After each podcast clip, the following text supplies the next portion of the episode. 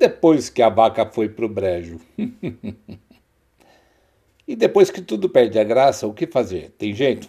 Quando todas as coisas não batem, quando não há mais coisas comuns e quando, infelizmente, nem mesmo conversas existirem, saiba que você errou em alguma coisa, deixou a coisa rolar quando deveria aí sim interagir.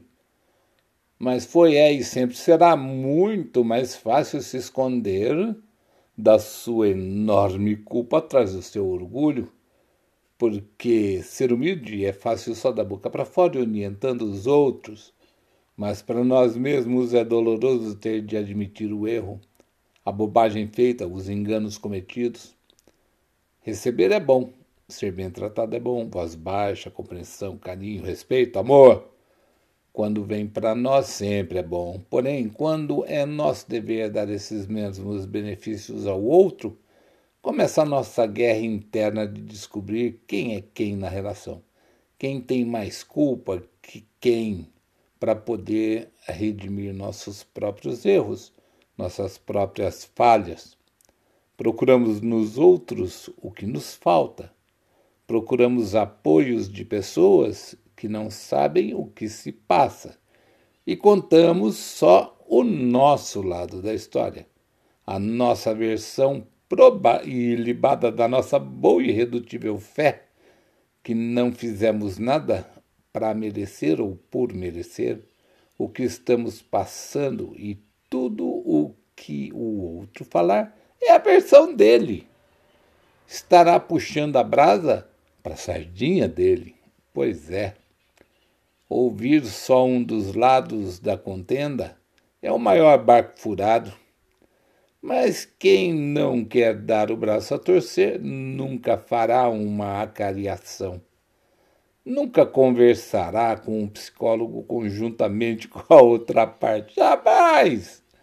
Mesmo que este não tome partido, e isso porque é difícil admitir que somos falhos humanos idiotas que se acham intocáveis.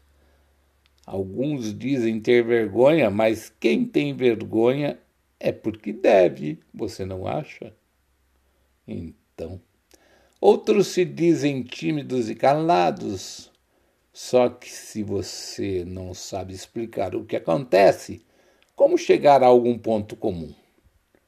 Esperar um milagre que mude sua condição de definitivamente abandonado, largado ao léu, desesperançado, e quando o outro que espera a sua decisão, que nunca vem, por medo, medo de começar de novo, da solidão, de não encontrar alguém que se adapte e realmente constatar que você é que estava errado, que você é que tem culpa no cartório, Quantas retóricas distantes, tal qual dizer: Eu não quero mais na minha vida, eu não preciso de na minha vida, eu prefiro viver sozinho, eu não vou morrer por causa de companhia. Não mesmo, pode ter certeza disso. A verdade é que fazemos as pessoas infelizes e depois não conseguimos dar um fim ao embate. Difícil dizer adeus?